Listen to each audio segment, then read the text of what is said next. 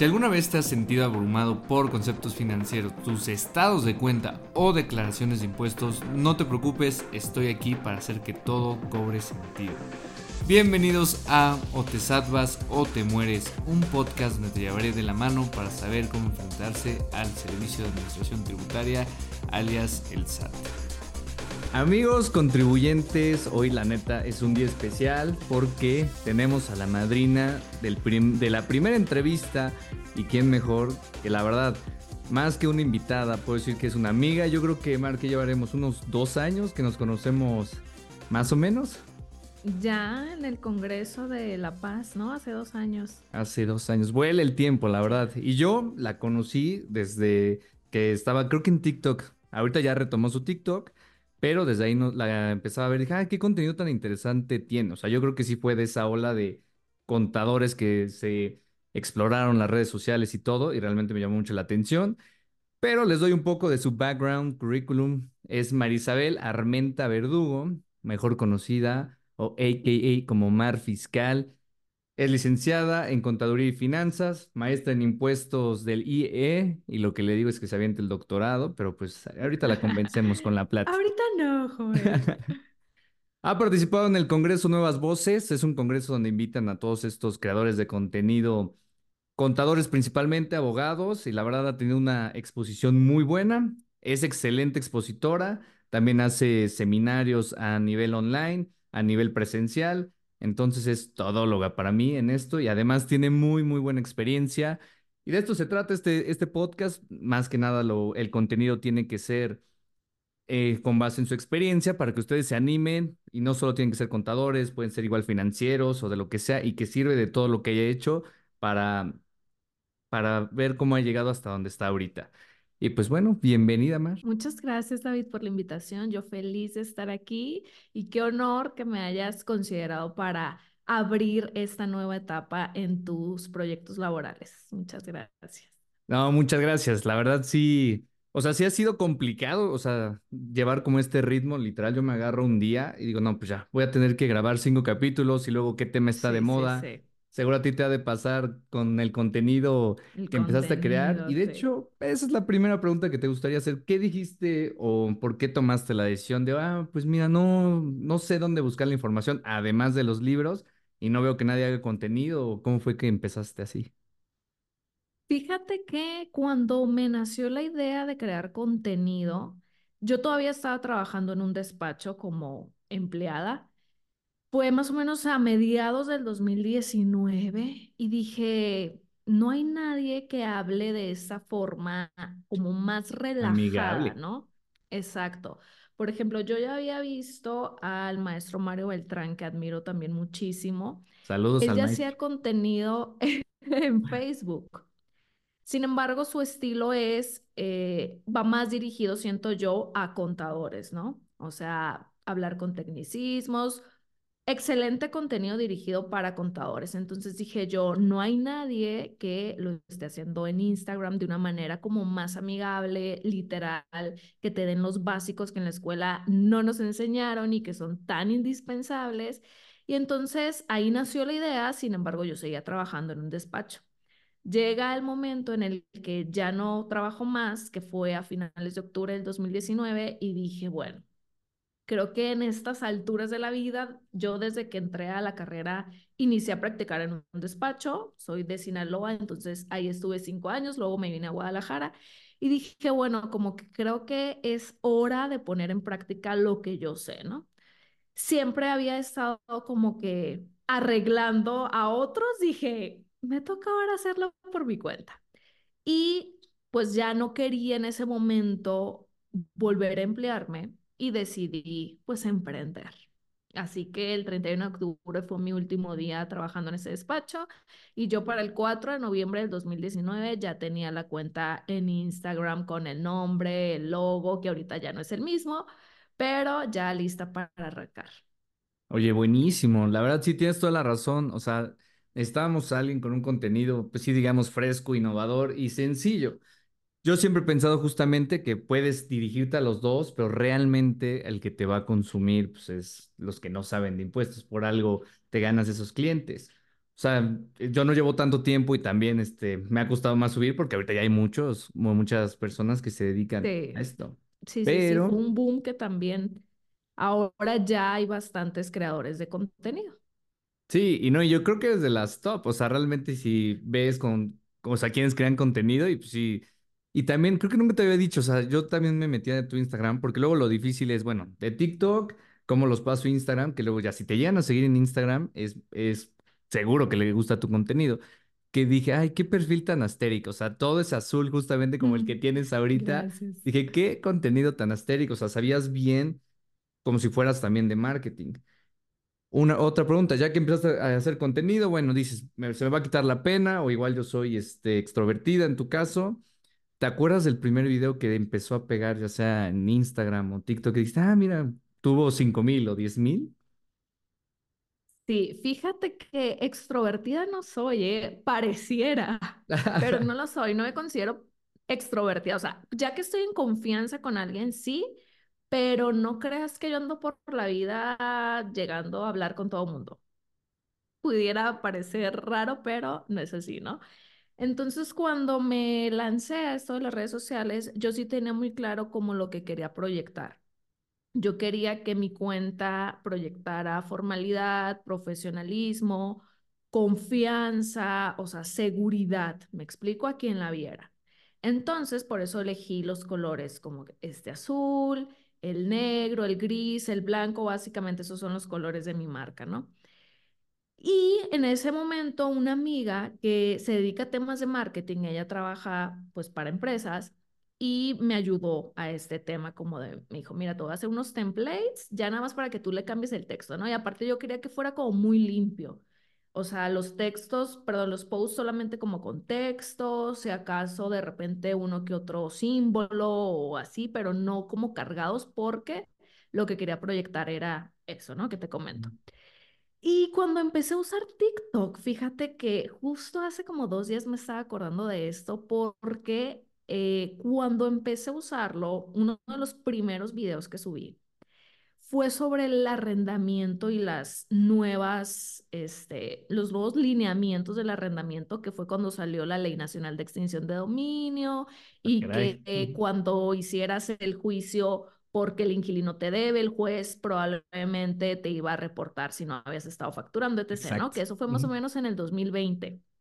Entonces, pues tú sabes que TikTok son videos de 15 segundos, ¿no? Y hablé sobre eso pues en un TikTok.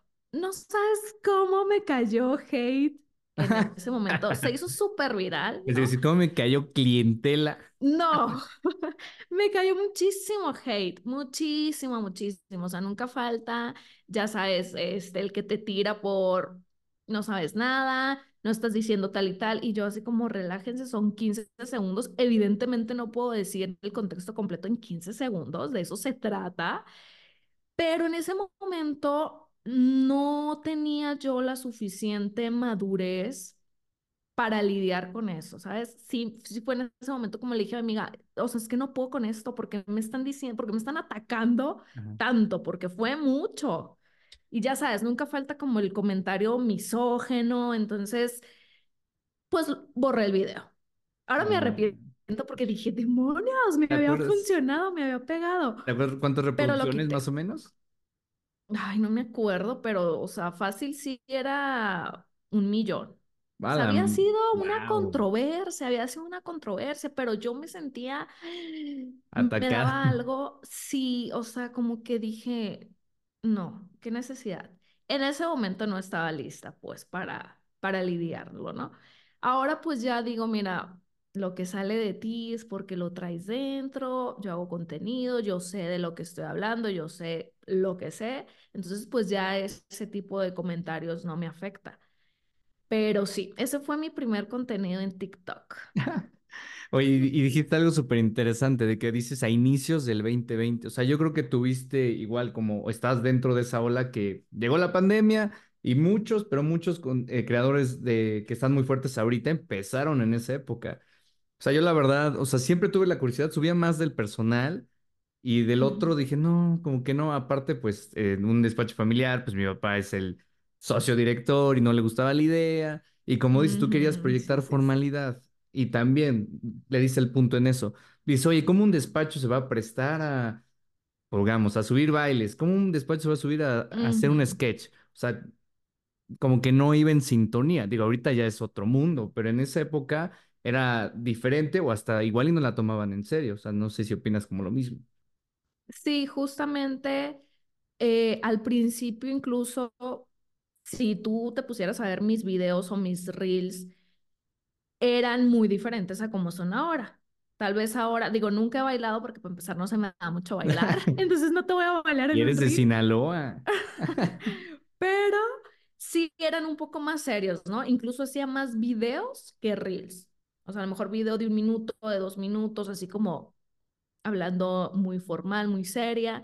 Y ya después, pues, evidentemente tienes que seguir como las tendencias si quieres tener un poquito más de alcance y Claro. llegar a más gente, ¿no? Entonces ya actualmente pues son un poquito más relajados, trato de que eh, la información sea entendible para el usuario, el que va dirigida, pero sí, eso de la formalidad, creo que definitivamente no va peleado el hecho de que seamos ahora digitales, bueno, en mi caso, que mi despacho es 100% remoto, no tiene nada que ver con que seas profesional y seas formal en tu trabajo. O sea, redes sociales es una cara, pero el trato a mis clientes y el servicio a mis clientes, pues es de un contador y de unos contadores profesionales, ¿me explico? Pero sí he notado que hay este, eh, pues, ¿cómo se podrá decir? Como esta predisposición, ¿no? Porque incluso, O ese justo arraigo de que si no te veo, no existes. O sea, físicamente. ajá, y como esto de, ay, pues, ¿qué van a saber? Así como que bien chavitas. De hecho, cuando recién yo me vine a Guadalajara, por ejemplo, Eso me comentaban cuando aplicaba los trabajos, así como, pero es que estás bien chavita, porque me vine y tenía 24. Pero yo había entrado de 19 al despacho en Sinaloa, entonces No, ya llevamos ya tenía cinco buenos años. experiencia. Ajá. Y entonces así como, pero es que estás muy chavita y que no sé qué Y yo. "Mm, ¿Y qué tiene que ver eso? ¿Me explico? Pero justo platicando hace unos días también con un amigo, su papá es contador y digamos que está un poco más tradicionalista, ¿no? Entonces yo le decía, pues es que nosotros no usamos ni un solo papel y el de que, ¿cómo? O sea, yo veo que ¿No mi tienen sus papá recopiladores nada, gigantes? ajá, yo veo que mi papá nada en papeles, en Lefort, y no sé qué, y yo, Dios mío, dile que entre a mi seminario, por favor. O sea, nosotros no te usamos un solo papel, eh, incluso la- las colaboradoras que tenemos están distribuidas, o sea, una está en Sinaloa, una en Puebla, otra en Chihuahua. Ni siquiera yo radico en Guadalajara, pero no tengo a nadie aquí en Guadalajara. Me explico, o sea, mis clientes de Guadalajara, hay algunos que sí veo presencialmente porque también son un poco más tradicionalistas. Sin embargo, ya se han adaptado Exacto. a esto de, por ejemplo, pues no estoy, si salgo fuera es bueno, podemos verlo por Zoom o me esperas a cuando regrese. O sea, realmente son pocas las cosas, y tú lo vas a saber perfecto, que sean tan importantes, o sea, que sean tan de vida o muerte, pero como que se ha quedado esta costumbre de, ay, eh, pasó algo, tengo una duda, pues que el contador venga o reunirnos ya. Y aquí en Guadalajara, reunirte son 40 minutos de ida, 40 minutos de vuelta para que la reunión dure 20, me morí. Y lo peor es que ni nos pagan todo eso. Es Me parte del servicio. Ent- ajá, entonces yo sí dije, cuando me independicé, dije, yo no estoy dispuesta a seguir pasando parte de mi vida en el tráfico. Siempre fui de la idea de que nuestra profesión es muy noble y prácticamente solo necesitas una laptop, un celular y que tengas internet. O sea, incluso en los trabajos en los que yo estaba, alegaba así como de que por qué no tenemos días de home office, o sea, aunque sea híbrido. En Sinaloa, por ejemplo, se trabajaba los sábados también y yo, es que el sábado, o sea, trabajar por resultados. Si tú sabes, si tú quieres no trabajar el sábado, vas a tener tus cosas como las tienes que tener cuando las tengas que tener, pues, o sea, ¿de qué te sirve que vayas y calientes la silla, como dice, ¿no? Las horas. Sí, calentar la silla. Entonces, sí, y te digo, este amigo estaba así como de, pues le voy a decir a mi papá a ver qué dice. Y yo, dice mi papá que cómo, no puede ser eso. Y yo, ay, Dios mío. Pero entiendo, ¿no? O sea, entiendo como esta parte de rehusarse tal vez porque cuando tú dices contador, ¿qué es lo que se imaginan? O sea, una Sí, persona que está en un escritorio con el cerro de papeles, que está todo el día estresado tomando exacto. café, Casi con su gorrita ahí eh, de... ajá, así como encerrado en un cuarto oscuro. Lo entiendo. Así ha venido siendo el prototipo de un contador tradicional, digámoslo. Sí, claro, sí. Sí, te digo que yo creo que somos la generación del cambio y nos ayudó no, o nos impulsó mucho la pandemia allá que nosotros lo hagamos de manera diferente. Digo, yo todavía como, sí estamos todavía a la orden de mi papá y se hace lo que dice y está bien. Pero pues, este, cuando demos un paso, quizás, no sé, en menos de cinco años, pues ya podemos tomar ese tipo de decisiones de, bueno, o sea, igual y este tiempo de traslado lo podemos ocupar mejor para un cliente, para hacer, digamos, diferentes actividades que son igual hasta más importantes. Y como dices, a veces en el SAT no, no es nada de vida o muerte realmente. Ahora sí que el SAT siempre nos da plazo para todos, malo cuando no, no cumples con esos plazos. Pero exactamente. Y además hay muchos trámites que pues ni siquiera te van a dejar entrar, o sea, tiene que ir el el representante legal, legal, tiene que ir el contribuyente, entonces, ¿para qué quieres que esté ahí? De apoyo moral. O sea, literal, ¿eh? Sí me ha pasado, sí, me dice papá, o acompaña sea, a tal y va a entregar, el representante legal unos papeles y yo, ok, ¿y qué hago? Ahí lo esperas. Y yo, ah, bueno, o sea, como el apoyo moral, pero antes igual se usó- sí se ocupaba eso.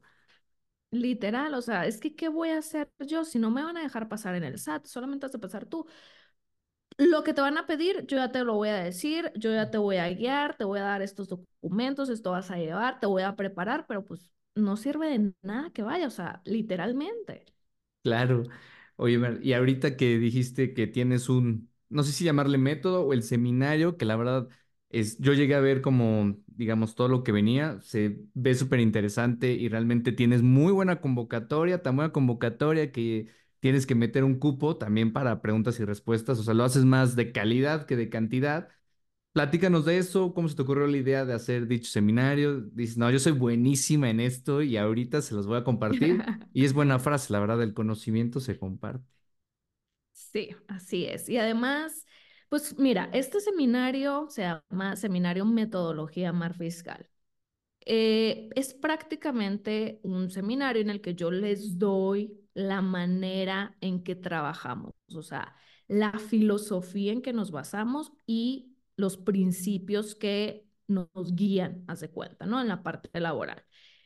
Eh, por ejemplo, yo hago mucho hincapié en que yo no te estoy vendiendo un seminario para que pases de cero a 100 clientes en un mes, en tres meses, para que factures de cero a 300 mil en un mes, O como imagínate. puede haber, puede haber estrategias de marketing así, ¿no? Exacto, Yo exacto. te soy muy sincera, yo te estoy dando metodología mar fiscal, lo que yo hago. Ujú. O sea, si tú ves eh, algo en mí, en la manera en que trabajamos, que te hace clic, que digas, ah, yo también quiero trabajar de manera 100% remoto, pero ¿cómo le haces? Yo Ujú. pienso que tengo que ver aquí a mis colaboradores porque si no me da el ataque y siento que no están haciendo nada, o cómo controlas las fechas, o cómo es que te vas de viaje en plenas anuales, o cómo que esto. Ok, te voy a decir cómo lo hago. ¿Cómo lo hago? Mi manera. No te estoy diciendo que sea la mejor manera, es mi manera de hacerlo. Si algo te resuena, esto es para ti, pues. Y en eso soy muy clara porque habrá cosas que pues vas a tomar y habrá cosas que a lo mejor no vayas a tomar, o sea, Sí, cada caso es un ¿no? caso. Exactamente. Entonces, en esta metodología, pues empezamos con la filosofía, ¿no? Yo utilizo como mi filosofía de vida, pues la, la paso a mi negocio, ¿no? Entonces, para no hacerte largo el cuento y no hacerles largo el cuento, lo demás se los cuento en el seminario, pero eh, pasé de, pasé de años de estar como saturadísima en el trabajo, ¿no? Y clavada en el trabajo, a descuidarme, o sea, descuidar mi persona, descuidar mi salud mental, etc., hasta que pasa un suceso que me hace como recapacitar y decir cómo quiero vivir la vida, Claro. ¿no? O sea, la vida es bien cortita, ¿cómo la voy a seguir viviendo? O sea, realmente, ¿qué quiero estar recordando cuando esté en mi lecho de muerte o qué quiero dejar a los demás? Pues que se la pasaba trabajando, que siempre estaba de malas, que, o sea, no, ¿no? Entonces, a partir de ahí fue como dije, ok, ya haces el trabajo 100% remoto, que hace falta como para que puedas equilibrar esta parte laboral con profesional, ¿no? Entonces es básicamente eso lo que les comparto, la manera en cómo llevamos los procesos, que todas estamos virtuales, todas estamos remotos, eh, la automatización también de varias actividades, los papeles de trabajo famosos que son pues nuestra joyita. Hasta los programas contables, ¿no? Que utilizan, o sea, todo, todo Sí. viene ahí. Sí, o sea, yo les paso la receta, esta es la receta, pero primero tienes que saber qué es lo que buscas. O sea, a lo mejor lo que yo quiero para mi vida, la manera en que yo quiero vivir mi vida, no es la misma manera en que tú la quieras vivir. ¿Sabes? Hay como, está un poco distorsionado, creo yo, actualmente el concepto de éxito. Y como que decimos éxito y rápido es como, ah, ¿y qué puesto tienes? ¿En dónde trabajas? ¿Cuánto Exacto. gana? ¿Qué ¿Qué cargo coche tiene? tienes? Sí, ¿cómo es su casa? Como que se ha distorsionado y solamente enfocamos éxito a una estabilidad o un estatus material social, ¿no? ¿Y dónde está tu paz mental? O sea, ¿y dónde está tu salud emocional? ¿Dónde está el tiempo de calidad que estás pasando? ¿Estás disfrutando lo que estás haciendo? Entonces, para mí he reinventado este concepto de éxito, o más bien lo he adaptado a lo que creo yo que es y a lo que quiero vivir de éxito. Y para mí el éxito sería, ok, o sea, tus ingresos menos tus gastos, tienes la utilidad deseada, o sea, la utilidad que quieres tener, pero sobre todo tienes el tiempo para disfrutar de esa utilidad. Claro, Porque nada nos sirve tener el dinero en el banco o tener propiedades o tener lo que quieras tener si no lo puedes disfrutar. Si te vas de vacaciones y estás todo el día con el celular o con la computadora todo el día. exacto. Sí, apenas literal escuché la frase de que entre más dinero tengas, también hay más problemas. O sea, y la verdad tienes muy, muy, o sea, todo lo que dices, la verdad, a mucha gente le puede resonar ahorita de que es que yo quiero mucho dinero y más clientes y más nosotros siendo contadores. Ok, pero un cliente igual te puede salir buena gente, pero otro cliente te puede quitar tu paz mental, literal. O sea, a nosotros o también a ti seguro te ha pasado de que, ay, madre, sí, casi, casi es el que paga más o menos. Y ahí está, oye, y cada lunes quiero junta y no sé qué. Y dices, oye, pues no, no. O sea, también hay que saber o desprendernos de clientes o decir, también nosotros pasamos un filtro, así como ellos nos eligen a nosotros. Desde Justo. la primera junta dices, ah, como que esto no me está haciendo clic, la verdad. Justo, justo tener el cliente ideal, que también esto es otra parte que vemos, porque creo que, como bien dices, o sea, tenemos como de primera instancia, es que quiero clientes, quiero muchos clientes, y el miedo de, independ- de independizarte es, "Mm, ¿y si no tengo clientes? ¿O cómo puedo tener más clientes? Y me lo han preguntado, por eso decidí hacer el seminario de metodología Mar Fiscal, porque me decían, ¿cómo puedo tener más clientes? Es que, a ver, espérate, ¿qué cliente quieres para empezar? Claro, Y no nos ponemos a pensar eso. O sea, no nos ponemos, no nos detenemos en este mundo que va tan deprisa y no nos detenemos a pensar, a ver, ¿qué quiero? Me choca ir con el contribuyente, acompañarlo a, a- de apoyo moral. Ok, pues lo vas a estipular desde el principio. ¿Me explico? O sea, yo siempre utilizo esta analogía como que la relación con tu cliente es una relación como cualquier otra, es bilateral y es como cuando inicias un noviazgo vas a poner límites, tienes tus no buena. negociables, o sea, es igual, así como el cliente te escoge, tú también vas a escoger a tus clientes, tú vas a tener diseñado cómo luce tu cliente ideal, desde cómo, cómo te va a tratar, Claro. y para muchos yo sé que puede sonar de que hay que piquis, ¿no? Pero realmente no. Ejemplo, aquí nuestros clientes, y lo presumo porque sí me llena de, satisfacción, no hay un cliente que nos esté hablando fuera de hora, para empezar. O sea, a mí me mandan un mensajito, Isabel, ¿a qué horas te puedo marcar? ¿Cuándo tienes momento para una consulta? Nadie, nadie me habla así de, te hablo sin avisarte, pues. Justo en una asesoría me decían, pero es que ¿cómo les dices? Y yo, es que no tengo que decirles, porque así son ellos. O sea, me explico, son personas respetuosas del tiempo, conscientes. No son clientes que, ah, es que te estoy pagando, te voy a explotar y te voy a exprimir y estás disponible para mí 24/7 porque te estoy pagando. no, o sea, pero ya son así ellos como personas. Entonces, Ujú. lo que tenemos que hacer es tener muy claros e- estos parámetros, qué quieres en tu cliente ideal, porque también tú estás consciente de lo que le vas a ofrecer a este cliente ideal. O sea, como te digo, es una relación. ¿Qué quieres tú en una mujer? ¿Qué quieres tú en un hombre? Y vas a poder pedir eso porque también sabes lo que vas a dar, ¿me explico?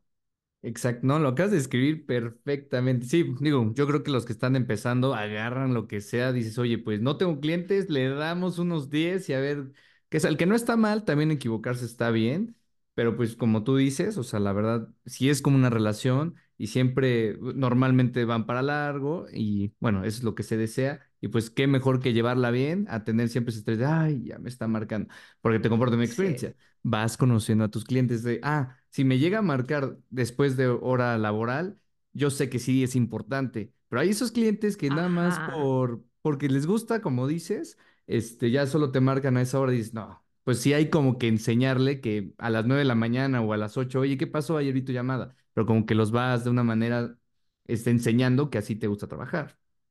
Sí, exactamente. O sea, si ya agarraste un montón de clientes, que era lo que me preguntaban, bueno, me estoy dando cuenta, ya que veíamos todos los, todos los filtros y todos los temas y que les explicaba esto del cliente ideal, me decían, no, pues la mayoría de mis clientes no son ideales. ¿Y ahora qué hago? Bueno, si ya tienes todos estos clientes, tienes dos opciones. O definitivamente le das las gracias a algunos o, Le subes mucho el precio y a ver si se queda. empiezas un proceso pues de reeducar al cliente o de, ok, no pusiste estas condiciones, no fuiste claro en las condiciones, en tus alcances también. Eh, desde el principio, pues bueno, te va a tocar empezarlo ahora. O sea, elige o les das las gracias o restablece sus condiciones, ¿no? Siempre obviamente va a ser mucho más fácil iniciar con alguien que tú sabes que se va a adaptar, que trae tu misma eh, filosofía, que sé, o sea, que es tu cliente ideal, a tener que pasar el trago amargo de decirle, ya no te voy a prestar el servicio, porque habrá muchos que no les va a gustar, que se van a sentir ofendidos, que etc. Entonces, evítate ese trago amargo y mejor toma tiempo, porque también es tiempo valioso de inversión para tu negocio, en ponerte a pensar, analizar, a valorar cómo van a ser tus credenciales, cómo van a ser tus procesos, para que pues sea mucho más sencillo. Sí, la verdad sí. O sea, siento que ya ahorita que me estás comentando todo eso, ya voy a volver a tomar el curso de este seminario. Y digo, realmente, y ese va dirigido justamente a más como a contadores quizás, pero también tienes otro curso, este, que también nos puedes decir de, que se llama Quiero con el SAT, que ese va más dirigido quizás a emprendedores, no sé si lo sigas haciendo o cuál, ¿qué viene en el futuro de este año para Mar Fiscal? ¿Qué viene este 2024? Pues mira, eh, sí, anteriormente los cursos como el que hubo con el SAT, impuestos para médicos y dentistas, el reciclo personas físicas, etc.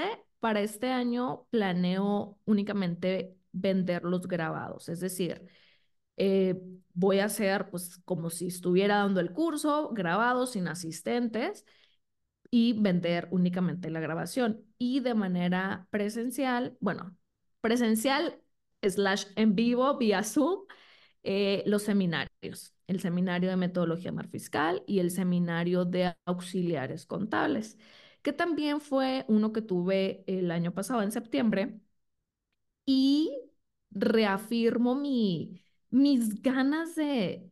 A mí me encanta ser maestra, me fascina como todo el tema de explicar, ¿no? es de lo que más me apasiona en mi carrera. Y sí detecto una necesidad importante en estas generaciones. Yo no sé si tal vez por pandemia, entre pandemia y entre que creo que a la vez el tema de redes sociales tiene sus cosas muy buenas, pero también tiene sus cosas no tan buenas. Y como que han cambiado, no sé, las actitudes. Ahora sí que como dicen, ya no nos hacen como antes.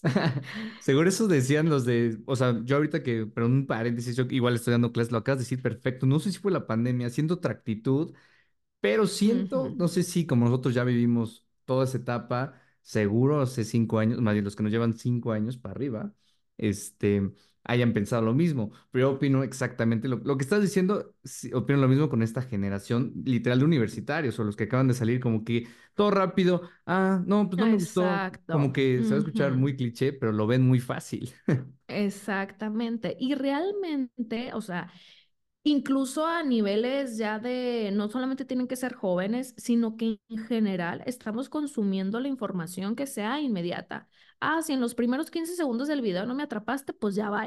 Me explico, o sea, resúmeme todo en menos de 30 segundos porque si no, no tienes mi atención y me canso. Y si te empiezo a ver, te dejé. Y qué flojera investigar. O sea, como que estamos en la, en la época de la inmediatez, o sea, de la satisfacción inmediata. Y yo me acuerdo cuando era practicante, mira, yo por mí misma me fletaba ahí las horas, me autoexplotaba, no digo que haya estado muy bien, pero sí sirvió para acelerar procesos, ¿me Claro. explico? O sea, para aprender en un menor tiempo lo que tal vez compañeros que ya tenían ahí tres, cuatro años y no habían avanzado, pude avanzar más rápido que ellos, pero porque pues me fletaba ahí. Y ahora digo, sí está increíble el tema del equilibrio laboral y personal, lo predico, sin embargo, sí hay una, pues un momento en el que tienes que dar tu 110 porque estás en ese momento en el que te toca sembrar. Me explico, si no llegar al extremo como que de descuidarte, olvidarte de ti, si estás en la universidad, pues claro que vas a salir los fines de semana y estás en tu juventud para aprovechar, para vivir, para Pero también disfrutar, pensar en el futuro, ¿no? pero también, ajá, exactamente, pero también pues estás en el, en el tiempo de cosechar, porque cuando salgas de la carrera, pues tú vas a decir, pues es que ya soy contador, pues sí, pero ¿qué experiencia traes? Sí, Y sí, ya eres contador, ya tienes el título, ya te graduaste, pero es que no has practicado. O Sí, claro, lo que ves en la universidad es muy por encimita. Es lo que ahorita también trato de predicar con los alumnos de, la verdad, yo les voy a dar todo, pero no, no lo aprendes en seis meses, ni siquiera lo estás, como dices, practicando. Si quieren, así les, así les dije, si quieren que les empiece a ir bien a lo que se quieren dedicar, tienen que empezar ahorita. O sea, realmente, yo empecé hasta eso tarde, o sea, en la universidad empecé, que será como en séptimo, si no es que octavo, o sea, ya en el último semestre, la verdad sí disfruté. Y sí me arrepentí, ujú, o sea, después de darme cuenta de madres, me siento muy atrasado, porque como ujú, contador, o sea, yo llevaré seis, siete años de experiencia. Yo creo que para ser experto o creer que sabes algo, literal, estoy viendo que es mínimo cinco años. O sea, para medio entender ujú, todo este sistema, aparte de que va cambiando. Y ya para hacer en, en en algo bien específico, yo creo que hasta diez O sea, no sé si compartes eso como contador. Digo, no sé si eso les da esperanza a los contadores, pero va con algo relacionado que dice Mar. Si tú das el 110 ese 10% extra, puedes recortar el tiempo. Totalmente. Y sí hay, o sea, no podemos generalizar tampoco porque sí hay chavos que todavía tienen esta actitud de y que son muy conscientes y saben que están en el momento en el que pues toca cosechar, tocar el 110, etcétera. Pero sí, o sea, por ejemplo, sí he tenido experiencias en las que digo, no. Y por otro lado, también ¿qué pasa en los demás sitios a los que van a practicar? O sea, sí entiendo que a veces no tenemos tiempo, ¿no? Y no tenemos tiempo y pues ahí ponte a hacer ahí lo que más o menos puedas, porque no, no tengo tiempo de explicarte. Incluso a mí me tocó me lo dijeran cuando entré a practicar, pues es que no tengo tiempo y me daban las cosas, pero tocaba que uno se ponía a investigar. O sea, Sí, tampoco no puedes esperar. Exacto. Muchas veces dicen, ay, es que quiero, quiero entrar a tu despacho porque quiero aprender. Pues sí, pero si voy a contratar a alguien es porque también necesitamos ayuda. Me Claro, explico, por o sea, eso el sí vas curso a de aprender auxiliar. mucho, sí vas a aprender mucho, pero pues también necesitamos ayuda acá. O sea, no es la continuación de la escuela cuando empiezas a practicar. O sea, tienen que cambiar el chip y verlo como un trabajo. Tiene Aquí sus hay consecuencias si no se hacen las cosas. Exactamente. Perfecto. Pues para terminar, justamente les quiero presumir realmente para que vean que sí es muy buena, tanto del trabajo como en redes sociales, o más bien en todo lo que se propone. En Instagram Ok. tiene sesenta y cinco mil seguidores. Ahí les vamos a dar algo, más bien, vamos a copiar eh, los links para dirigirlos a Instagram. En TikTok, cuarenta y cuatro mil, o sea, entre los dos, 110 más o menos, si no me fallan las cuentas. Ya le está, ya le está dando más a TikTok, que es lo de los chavos, como diría Man. La chaviza. Y le agradezco nuevamente que estén acá. Digo, quiero hacer estas pláticas cortas para que se les quede algo y la escuchen completo. Lo- y lo vamos a subir. Esperemos que en este mes, estamos en enero 2024, y que haya una segunda plática. Digo, hay que, hay que ver cómo está esta mar de ocupada todo este año, pero esperemos que se repita. Muy bien, yo encantada. Muchísimas gracias, David, nuevamente. Y pues sí, espero que les guste, que se puedan llevar algo. Y ves, lo tuvimos que hacer cortito porque si no ya no nos escuchan. Es que tienen que, Volvemos a lo mismo. tienen que ir a tus... Sí, tienes toda la razón. Lo acabamos de decir todo para que lo escuchen completo en 1.5. Súper. Pues No, pues muchas gracias. David. Y realmente me gusta cómo hablas, cómo expones. O sea, esta es una probadita porque se transforma así en los seminarios y todo, de su alter ego. Ándale, ándale. Muchas gracias, David, nuevamente. Nos vemos y sigan a este podcast. Este podcast es una coproducción de David Nieto y Micelio Media. Si te gustó este episodio, recuerda suscribirte y activar la campanita de notificación para que no te pierdas los próximos episodios. También, para más contenido, sígueme en mis redes sociales que dejaré en la descripción. Nos vemos la siguiente semana.